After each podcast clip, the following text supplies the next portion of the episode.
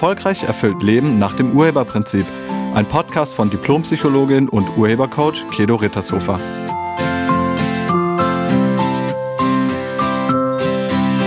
Hallo, herzlich willkommen und schön, dass du da bist. Kennst du diese Stimme in deinem Kopf, die dir ständig sagt, was du falsch gemacht hast, die dich daran erinnert, dass mit dir irgendwas nicht stimmt, du nicht okay bist, nicht schön bist, nicht schlau bist, nicht schlank bist oder nicht kompetent genug bist? Diese Stimme ist der innere Kritiker, den so viele von uns nur zu gut kennen. Ist dir schon mal aufgefallen, wie hart dieser Kritiker oft ist? Warum sind wir so hart mit uns selbst? Und wie können wir diese kritische Stimme in eine unterstützende verwandeln? Genau darüber spreche ich in dieser Folge. In der Urheber-Community bei Telegram hatten wir im Oktober eine Challenge. Und in dieser Challenge ging es um den inneren Kritiker. Wer Lust hatte, konnte mitmachen. Es ging darum, den inneren Nörgler, Kritiker oder Antreiber mal ganz bewusst zu beobachten und vielleicht so die unfreundliche und kritische Stimme in Freundlichkeit, Liebe und Verständnis verwandeln. Viele waren von der Idee begeistert und haben mitgemacht. Und dann im Laufe des Monats haben sie festgestellt, dass es gar nicht so einfach ist, diese Stimme zu verändern. Die meisten Menschen sprechen nicht besonders nett mit sich selbst. Sie sind nicht freundlich und liebevoll, sondern eher entwertend und meistens sehr kritisch mit sich. Bevor wir uns die Hintergründe anschauen, habe ich noch ein paar Fragen an dich.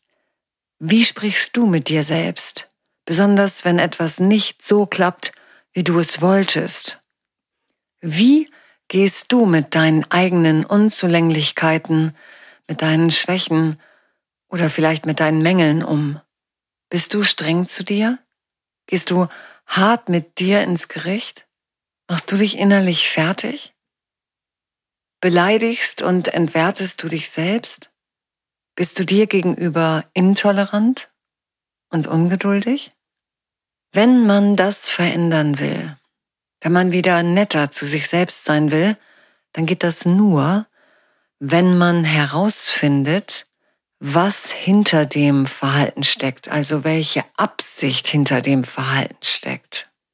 Im Urheberprinzip gibt es einen Grundsatz, der heißt, Menschen tun alles, was sie tun, aus einer für sich positiven Absicht heraus also bezogen auf den inneren Kritiker heißt das, auch dahinter steckt eine für uns positive Absicht.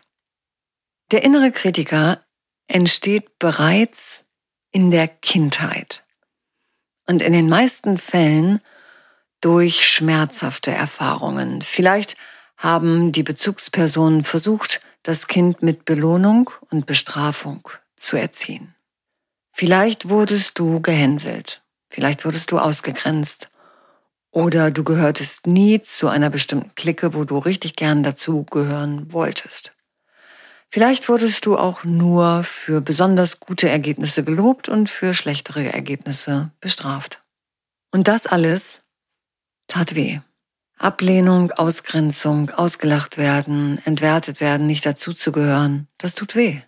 Und dann hat dein Verstand eine Schlussfolgerung gezogen und so ein Schutzprogramm entwickelt, damit du diese emotionalen Schmerzen nie wieder fühlen musst. Und die Idee war, einfach besser werden und nie wieder was falsch machen. Und das schafft man, wenn man kritischer wird, also selbstkritischer, wenn man härter zu sich selbst ist und im Falle eines Falles sich immer schon mal selbst innerlich runtermacht. Dann ist es nicht mehr so schlimm, wenn andere einen runtermachen. In der Kindheit haben wir durch Lob und Tadel gelernt, uns an Regeln zu halten und Erwartungen zu erfüllen. Wenn wir die Erwartungen erfüllt hatten, war alles gut und wenn wir sie nicht erfüllt hatten, wurden wir durch Kritik oder Schlimmeres bestraft. Da Bestrafung oft wehtut und wir Schmerzen vermeiden wollen, wird bei vielen von uns durch Bestrafung der Weg von Motor in Gang gesetzt. Und Leiden ist nun mal auch ein großer Antrieb. Einige ändern erst etwas, wenn sie leiden oder starken Leidensdruck empfinden. Der Tadel und die Kritik wurde so zu unserem Antrieb, etwas zu optimieren. Mit der Zeit haben wir diese externen Kritikstimmen in uns selbst installiert, sozusagen internalisiert. Es brauchte niemanden mehr von außen, der uns kritisierte. Das haben wir einfach mal eben selbst übernommen. Frei nach dem Motto, was mache ich denn schon wieder? Wie blöd bin ich denn? Wie dumm kann man sein? Wie konnte mir denn das passieren? Mann, kann ich nicht mal ein bisschen besser aufpassen? So in der Art. Und wenn du in dieser Art mit dir selbst sprichst, dann ist die positive Absicht dahinter Schutz. Unser Verstand ist ja eigentlich dazu da, uns dabei zu helfen, damit wir uns in der Gesellschaft zurechtfinden und dadurch überleben. Er will uns dabei helfen, dass uns nichts Schlimmes passiert.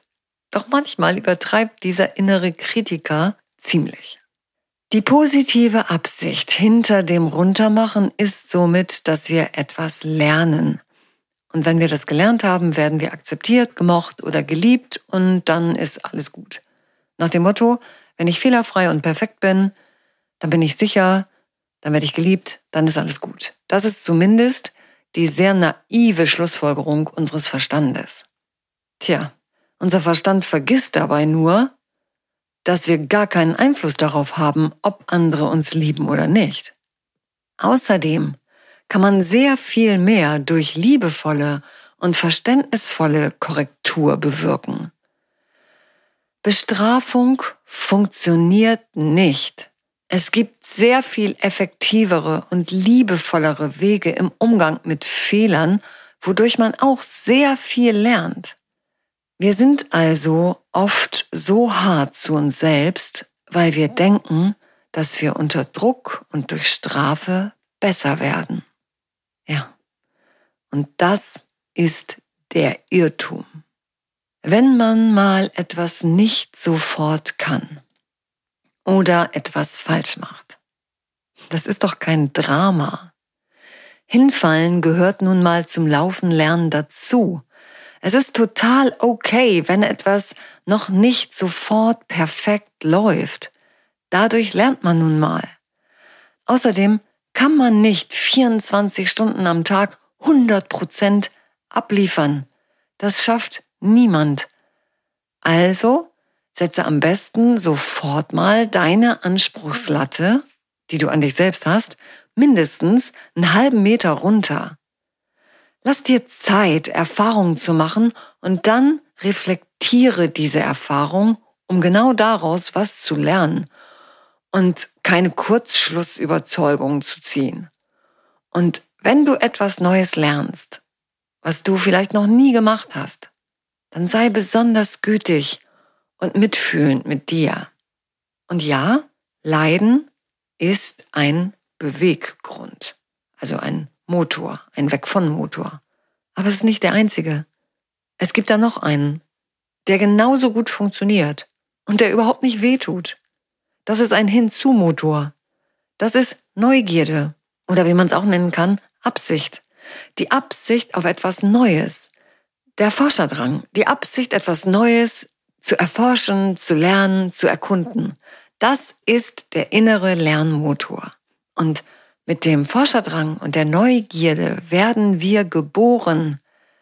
Wir wollen lernen.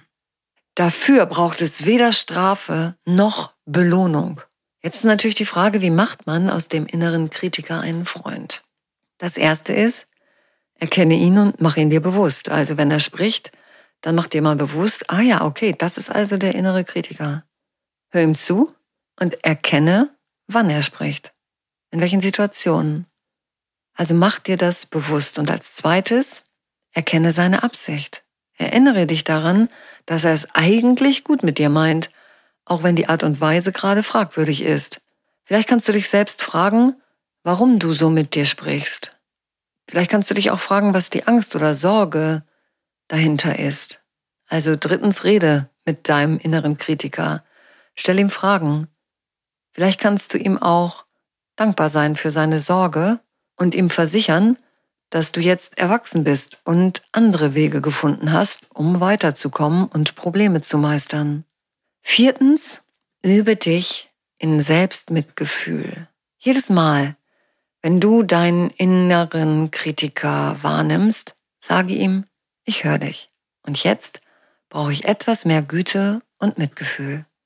Dann erinnere dich daran, dass ein Fehler nur eine Erfahrung ist und Erfahrungen gehören zum Leben dazu. So lernt man eben. Und dass das total okay ist, so zu lernen. Liebe und akzeptiere dich so wie du bist. Du könntest auch, fünftens, eine neue, unterstützende Stimme in dir erschaffen. Vielleicht gab es da mal jemanden, der an dich geglaubt hat, der dir Mut gemacht hat und der immer freundlich und zugewandt war. Vielleicht war das ein Freund, vielleicht ein entfernterer Verwandter oder irgendein Lehrer oder eine Lehrerin, die du hattest. Dann stell dir vor, diese Person spricht mit dir. Wie würde sie sprechen? Und dann versuch mal, diese unterstützende und liebevolle Stimme in dir drin zu kultivieren und sie zu deinem neuen inneren Freund zu machen. Denk immer daran, du bist es wert, geliebt und akzeptiert zu werden, genauso wie du bist. Dein innerer Kritiker ist ein Teil von dir, aber er definiert dich nicht.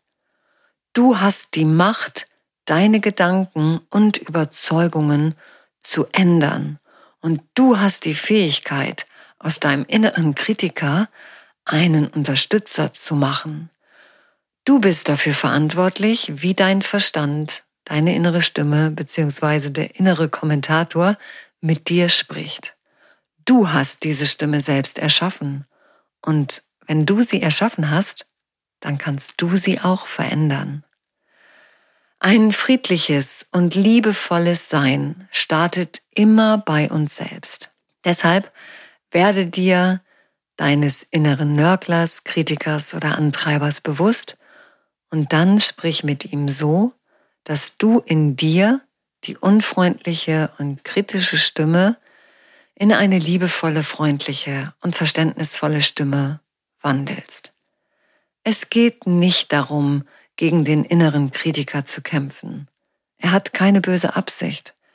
Wenn wir diesen inneren Kritiker nicht unterdrücken oder mundtot machen wollen, also nicht gegen ihn kämpfen, sondern ihm mit Neugierde, Wohlwollen und Liebe begegnen und ihn hinterfragen, werden sich unsere kritischen inneren Anteile ganz automatisch entwaffnen und besänftigen.